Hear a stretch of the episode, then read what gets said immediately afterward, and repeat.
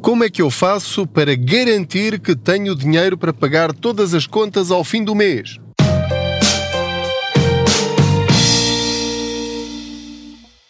Olá, eu sou o Pedro Anderson, jornalista especializado em finanças pessoais e aproveito as minhas viagens de carro para falar consigo sobre dinheiro. Faço de conta que você vai sentado ou sentada aqui ao meu lado e juntos vamos tentando encontrar maneiras de melhorarmos as nossas finanças pessoais. Não se esqueça de subscrever este podcast, de o partilhar com outras pessoas, de o classificar com as estrelinhas que entender na plataforma em que estiver a ouvir e deixe lá um comentário se assim o entender e envie também as suas perguntas em áudio se tiver alguma dúvida e achar que eu posso contribuir com alguma sugestão de resposta. Neste episódio, ou nesta boleia financeira, queria voltar a falar consigo sobre esta enorme dificuldade que todos nós estamos a sentir, eu também, em pagarmos as nossas contas ao fim do mês.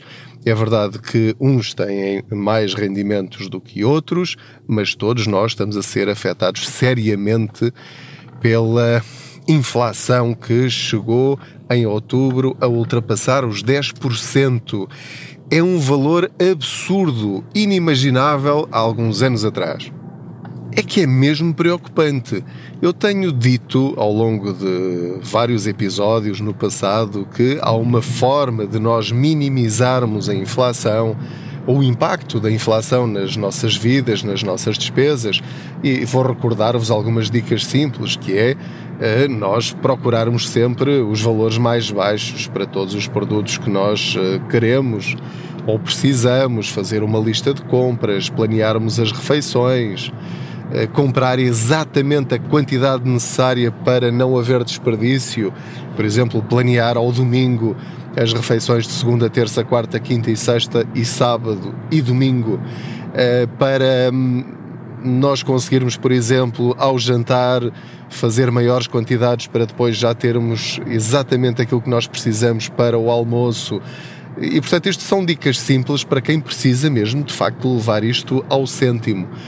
Um, mas de facto, e cada vez que eu vou às compras, ao longo das últimas semanas, apercebo-me que os valores estão, os preços, estão a preços incomportáveis para as nossas carteiras. E portanto, isto vai exigir da nossa parte um controlo ainda maior da forma como nós gastamos o nosso dinheiro. E, e neste episódio quero falar-lhe de uma estratégia global que cada um de nós tem de adotar se quiser não é, eh, neste caso, já nem é vencer a inflação, no sentido de eh, toma lá, estás a ver, eu ainda consigo ter aqui uma poupança maior do que o valor da inflação. Está a ser cada vez mais difícil. Eu diria que nesta fase temos de adaptar os nossos objetivos financeiros mensais se calhar até semanais, eh, para eh, ter o menor prejuízo possível. Eh, li um artigo que, hum, creio que até era da DECO, que dizia que os portugueses já estão quase a esgotar as poupanças que fizeram durante a Covid-19. E essa visão parece-me perfeitamente realista. E parece-me realista, mas, obviamente, para aquelas pessoas que tiveram a inteligência, a sabedoria, uh, enfim, a praticidade de, de facto, terem percebido que aquela poupança obrigatória que nós fizemos durante a Covid-19, em que nós queríamos gastar e não conseguíamos, algumas pessoas, alguns de nós, eu fiz isso, pusemos de lado todo esse dinheiro que nós conseguimos poupar à força. Quer dizer, nem era uma questão de eh, de fazermos isso voluntariamente. Era dinheiro que nos ficava na conta. Nós não tínhamos onde gastar, não tínhamos fins de semana onde, onde, onde, onde os gastar, nem, nem podíamos fazer viagens, nem podíamos ir aos restaurantes e, portanto, esse dinheiro ficou na nossa conta. Esse dinheiro está a acabar. Se é que ainda lá estava. Se é que ainda lá estava.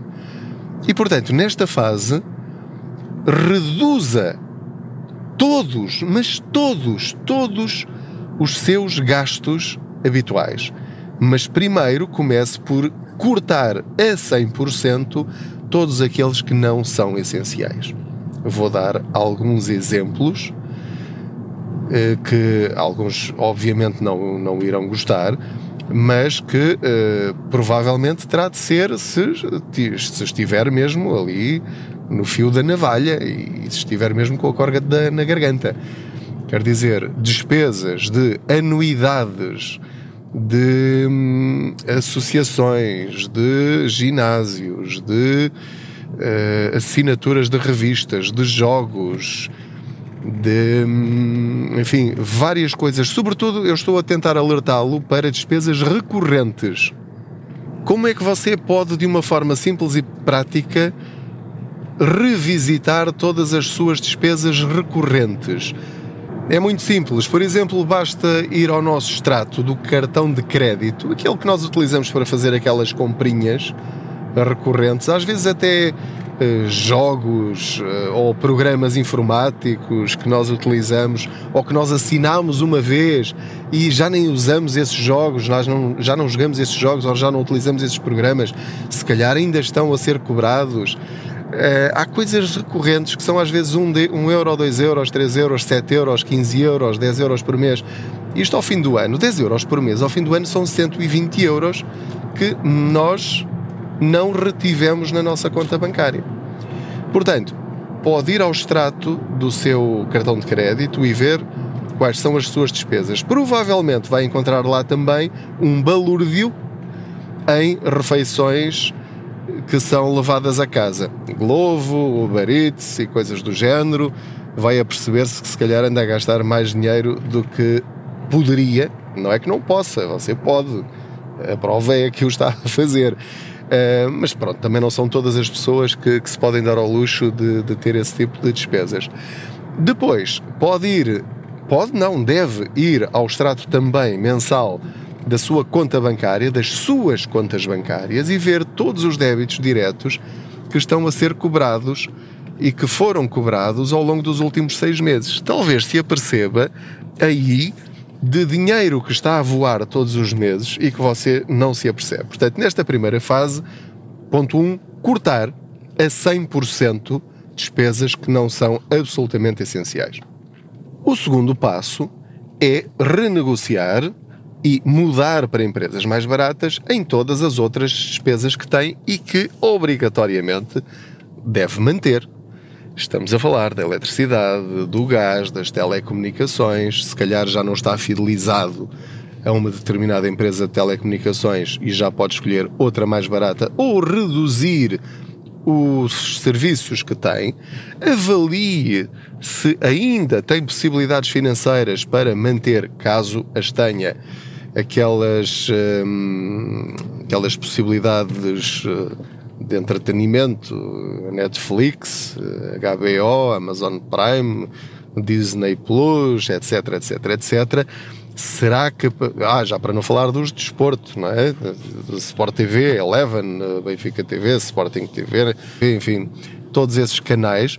Avalie, eu não lhe estou a dizer para deixar de gostar de ter esses canais, mas se tiver de cortar em alguma coisa, é desse tipo de despesas a que eu me estou a referir e que são aquelas que eu cortaria.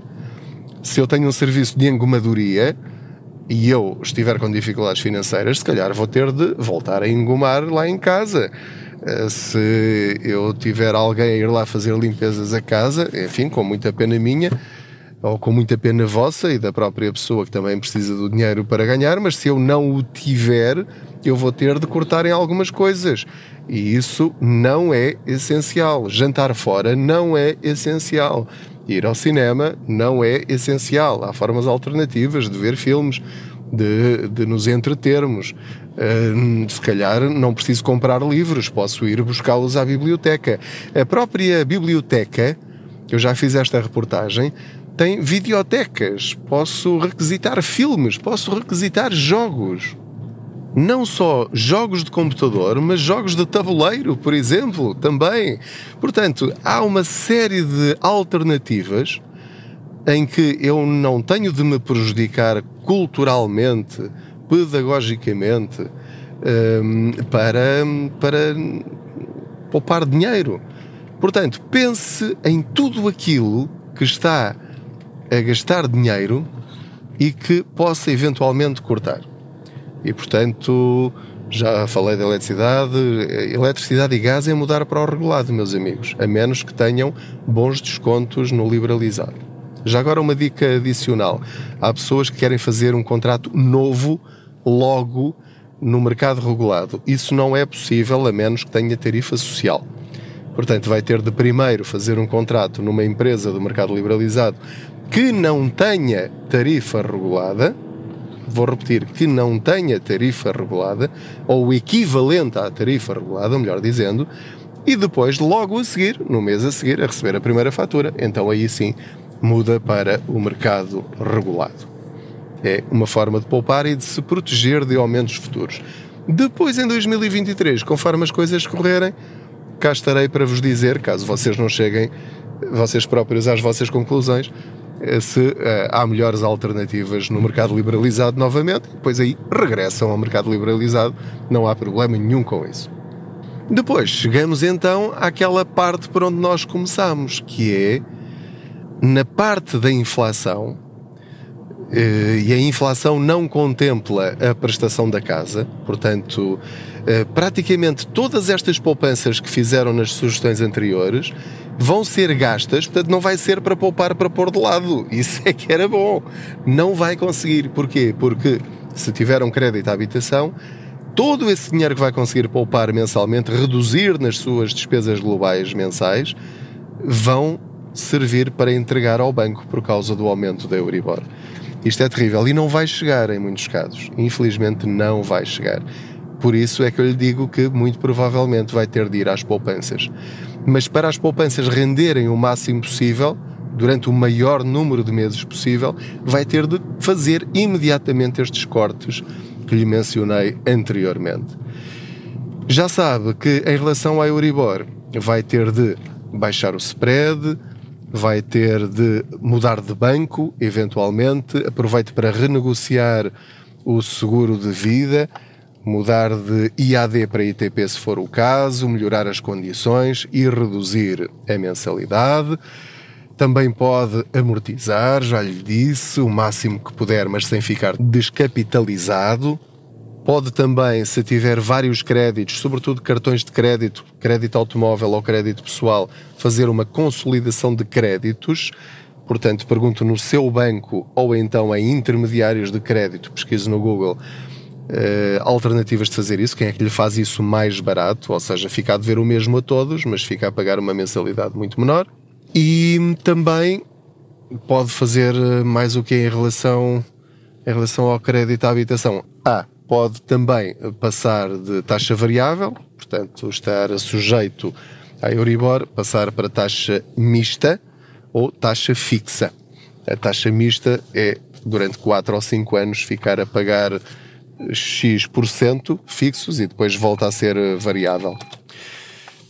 Hum, portanto, isto em relação a, ao crédito à habitação. Depois, é cortar, planear, né? é bem cortar. Se calhar cortar algumas compras supérfluas em hipermercados, sim, de facto.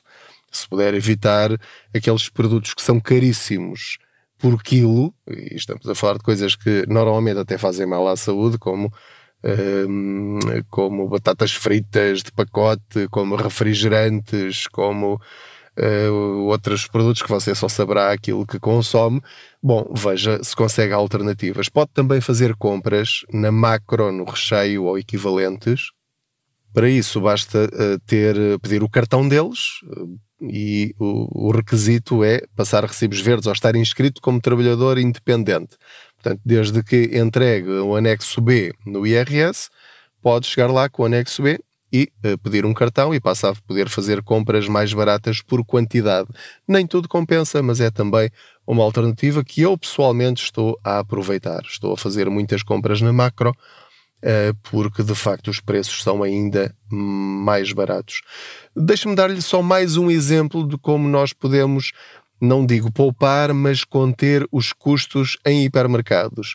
Hoje, no dia em que estou a gravar, vou só aqui tirar o cinto, entretanto já parei o carro, uh, fui às compras ao hipermercado e, mais uma vez, os preços das charcutarias estavam medonhos, medonhos, mas uma coisa que, que para mim era incompreensível. Portanto, não comprei. Não comprei. Eh, não comprei ali, ao balcão. Fui aos embalados e, portanto, nos embalados, isto é apenas uma dica simples, uh, o preço do, do fiambre e do queijo está muito, mas muito mais barato, cerca de 40%, no, no, no caso que eu vi e que eu comprei, Uh, no caso do fiambre e do queijo, por exemplo, estão muito mais baratos embalados do que ao balcão. E, portanto, nada me obriga a comprar à primeira sem comparar fiambre a 15, 16 ou 18 euros o quilo. Quer dizer, isso é o preço da picanha. Sendo que se calhar a picanha já está a 25, 26 ou 27. Portanto, temos de fazer esta, esta gestão financeira diária. Por favor, não pense, ah, isto está uma desgraça, mas vou pagar na mesma e vou esperar que o Estado me dê de vez em quando mais 125 euros. Não, essa não é de todo a solução. Se está a pensar assim, está a pensar mal e está a prejudicar-se a si próprio. Portanto, compre só o que precisa depois de comparar e na quantidade certa para não desperdiçar.